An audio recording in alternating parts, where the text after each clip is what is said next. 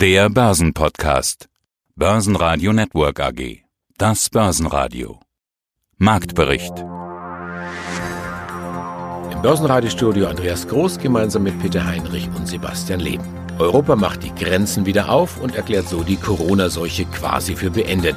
Gleichzeitig macht sich in Peking ein möglicherweise mutiertes Coronavirus auf den Weg. Anleger, die eben noch die Corona-Lockerungen gefeiert haben, sind auf einmal voller Sorge, ob nicht doch eine zweite Infektionswelle über die Welt rollt und die Wirtschaft komplett lahmlegt. Auf der anderen Seite locken die scheinbar günstigen Kurse die Schnäppchenjäger an und der DAX löst sich eindrucksvoll von seinem Tagestief. Sie hören heute Risikomanager Martin Weinrauter mit der Erkenntnis, dass nachhaltiges Investieren sich längst durchgesetzt hat, außerdem Vermögensberater Frank Benz mit dem Rat, nicht jedem kurzfristigen Trend nachzulaufen und Stefan Scharf, Spezialist für Immobilienaktien, der den Fokus auf Dividendenrendite und Aktienrückkäufe legt. Alle Interviews hören Sie außerdem in voller Länge auf börsenradio.de und in der Börsenradio App. Mein Name ist Martin Weinrauter. Von Haus aus bin ich Vermögensverwalter seit mehr als 30 Jahren. Und das Leben hat uns zu Risikomanagern gemacht. Also etwas, was in der aktuellen Marktverfassung durchaus nachgefragt wird. Jetzt ist ja ein Fonds naturgemäß zusammengesetzt aus einer Vielzahl von Unternehmen. Gibt es Unternehmen, wo Sie sagen, wow, das sind jetzt äh, klasse Unternehmen, die kommen richtig gut durch die Krise, die haben auch das entsprechend grüne Label. Dann wiederum andere Unternehmen, wo Sie sagen, ja, da hätte ich vielleicht doch gern mehr Druck auf den Kessel. Die hinken so ein bisschen hinterher. Na gut, das ist für uns einfach. Da, wo ein Unternehmen hinterherhinkt, das kommt einfach in diesem Fall nicht in das Portfolio rein. Denn wir haben ein Chancenmanagement mit einem Risikomanagement kombiniert und das Chancenmanagement filtert die Titel aus, die einfach nicht dynamisch im Markt unterwegs sind. Sie können überhaupt nicht reinkommen dabei. Frage ist da ja immer, wo waren denn die Chancen im Markt? Denn es ist ja niemals so, dass wir uns hinstellen und sagen, wir glauben jetzt an Tesla. Obwohl Tesla das einzige Autounternehmen ist, das im Anlageuniversum dieses Fonds enthalten ist. Ein anderer hat es nicht reingeschafft. Kaufsignale bei Tesla kamen im letzten Jahr bei gut 300 US-Dollar und Buch. In der Spitze haben sie 1000 überboten. Und im Nachhinein würde ich sagen, jo, das war natürlich eine interessante Geschichte. Wenn ich jetzt neu schaue, auf der anderen Seite kommt ein Wasserstoffunternehmen wie Nel Asa ins Portfolio, aber das ist für mich zunächst mal ein unbeschriebenes Blatt. Ich sehe den Chart, ich sehe die Geschichte, ich sehe die Entwicklung des Unternehmens. Spannend, aber was daraus wird, werden wir erst in ein paar Monaten sehen. Jetzt könnte man natürlich sagen, Nelasa und Tesla, die äh, kämpfen auf unterschiedlichen Fronten. Es gibt ja Experten, die sagen, das Thema Wasserstoff wird einem Thema Tesla das Genick brechen. Aha, das ist natürlich jetzt wirklich die Frage. Und die Frage ist, schaut mal ganz tief rein, wo ist der entscheidende Punkt, wo angesetzt wird. Wasserstoff ist ein überaus interessantes Thema, aber es ist eben so spannend, dass man sich fragen muss, wo setzt man den Wasserstoff denn überhaupt ein? den man produzieren kann. In der Zementindustrie wäre es genial, in der Stahlproduktion wäre es super. Ich brauche sie natürlich bei den LKWs und auch bei den Schiffen und selbst bei den Flugzeugen auf der Kurzstrecke. Muss oder wird es in Zukunft so sein, dass Wasserstoff ein zentrales Thema bei Pkw ist? Denn da ist Tesla unterwegs. Tesla bewegt etwas ganz anderes. Tesla sagt, wir haben ein hohes Know-how in der Batterieproduktion und vor allen Dingen in der, sag's mal, elektronischen Verschaltung unseres Autos. Das ist der entscheidende Punkt, wo wir vorne liegen. Und Wasserstoff spielt da jetzt zunächst mal nicht die entscheidende Rolle für Tesla, jedenfalls nicht in den nächsten Jahren. Wie lautet jetzt Ihr Fazit? Hat Öko das Potenzial, sich durchzusetzen oder bleibt es doch eher eine Beimischung? Das Thema Ökologie, das Thema Nachhaltigkeit wird sich nicht nur durchsetzen, es hat sich schon durchgesetzt. Es ist genau wie bei Tesla. Einige haben es nur noch nicht gemerkt, aber es ist eine Richtung, an der kommen wir einfach in den nächsten Jahren und Jahrzehnten gar nicht vorbei. Es ist nicht zurückzudrehen, es ist längst passiert.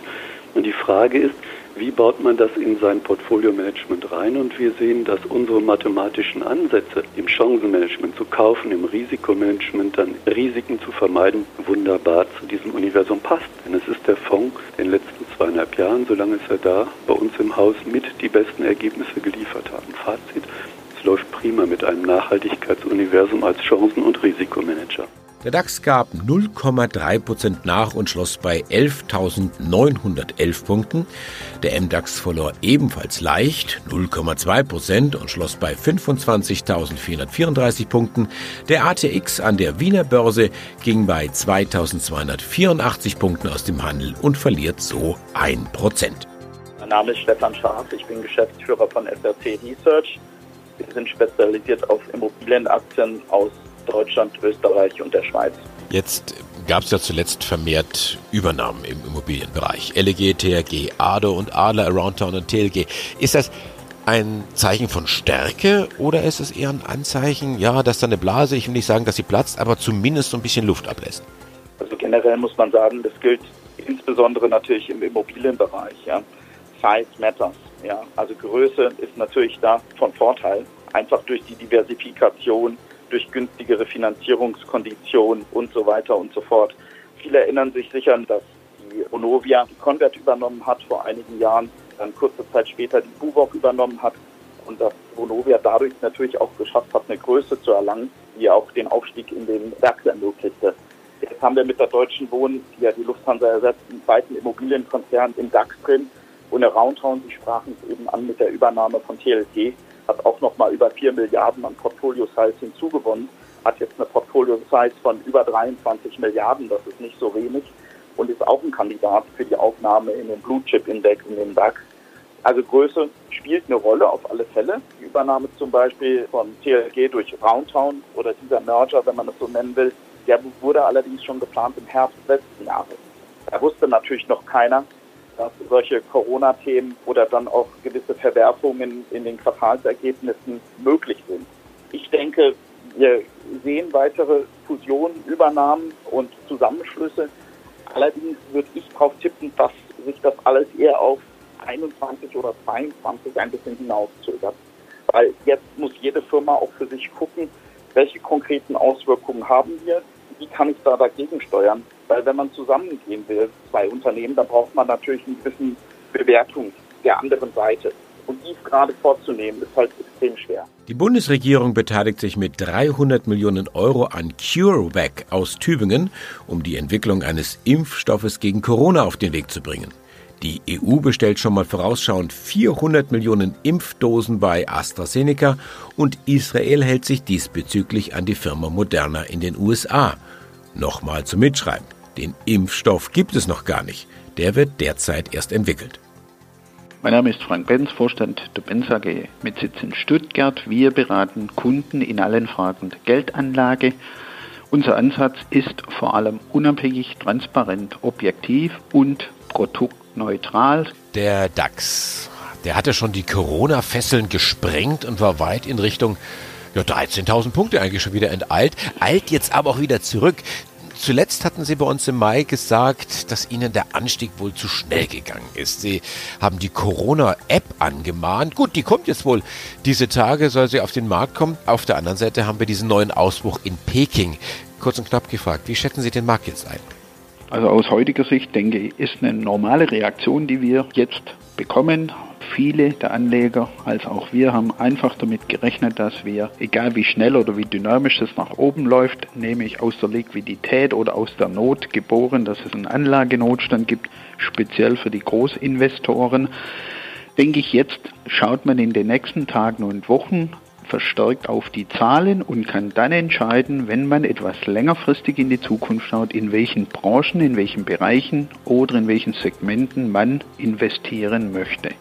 Also ich denke, es ist eine normale Entwicklung. Auch hier wieder, die letzte Woche war natürlich für viele Anleger erschreckend, denn wir haben natürlich extreme Bewegungen nach unten gehabt, aber das ist genau die Gegenbewegung, die wir in der Zügigkeit, Sie hatten es erwähnt, die letzten Wochen von unten nach oben bekommen haben. Es gibt ja das mittlerweile fast schon geflügelte Wort vom schlimmsten aller Börsenhossen, die wir jetzt gesehen haben. Was ist denn damit gemeint? Ja, ich denke, dieses im Sinne Schlimmsten ist eben auch vereinfacht gesagt die meist gehasste, nämlich aus dem, es gab sehr wenige Analysten oder auch Portfolio-Manager, die einfach gesagt haben, so stark es nach unten ging, wir kriegen eine schnelle Gegenbewegung und das sieht dann nachher aus wie ein V. Dieses V haben wir jetzt momentan schon bekommen. Und das ist sicher der Punkt, wie auch bei uns. Wir sind mit Teilen investiert, aber wenn wir gewusst hätten, wie dynamisch es nach oben läuft, hätten wir natürlich vorausschauend alles, was an Liquidität vorhanden war, in den Aktienmarkt bei dem Kunden gegeben, sofern es die Anlagestrategie zulässt. Und ich glaube, das ist eben das Empfinden.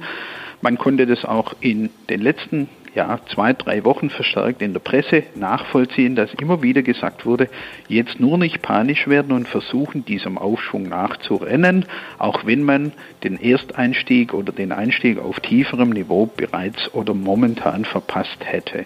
Und ich denke, das ist das Problem. Es schlägt sich relativ schnell bei vielen Anlegern aufs Gemüt, auf die Psyche und man denkt, oh, hätte ich, wäre ich, ohne drüber nachzudenken, dass man auch in Zukunft immer wieder Chancen bekommen und wir laufen jetzt sicher in eine dieser Phasen hinein, wo wir eben unterstützt durchzahlen. Wir haben schon einige Hauptversammlungen gehabt, die ein bisschen mehr Einblick in die echte Unternehmenswelt geben, um dann entscheiden zu können, will ich da wirklich in diese Branche oder in diese Aktien oder Gesellschaften oder Anlagesegmente investieren. Jetzt, Mitte Juni, liegen wir in den letzten Zügen des zweiten Geschäftsquartals, zumindest bei den meisten Unternehmen, so auch bei Volkswagen.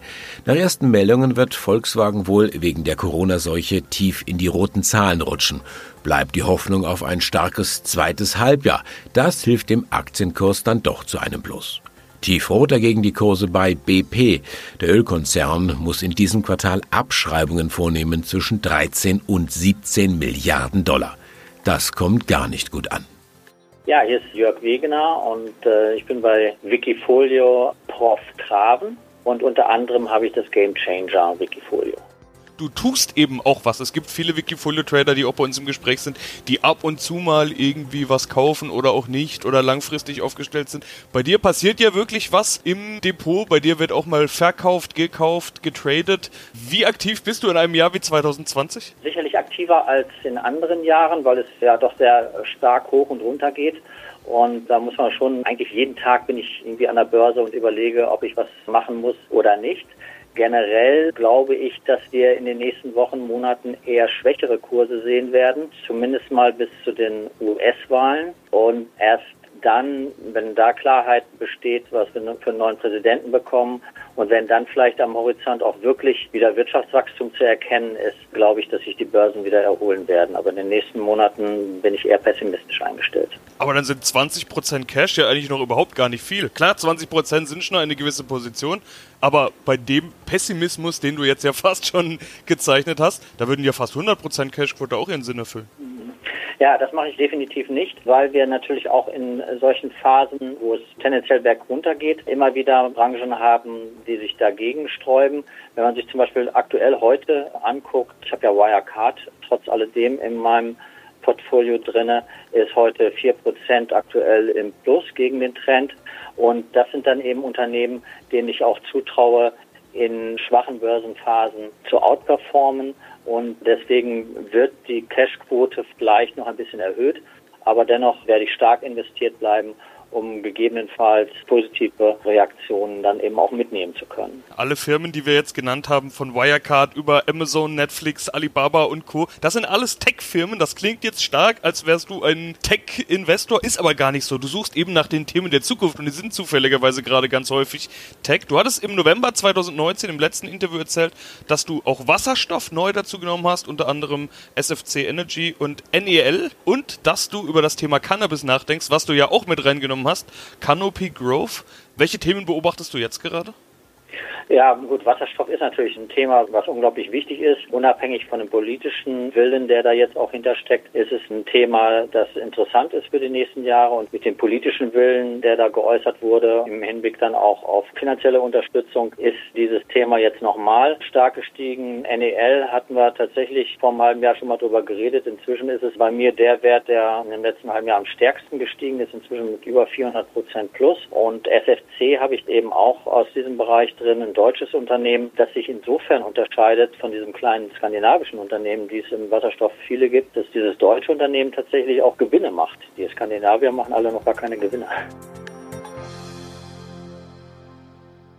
Basen Radio Network AG Marktbericht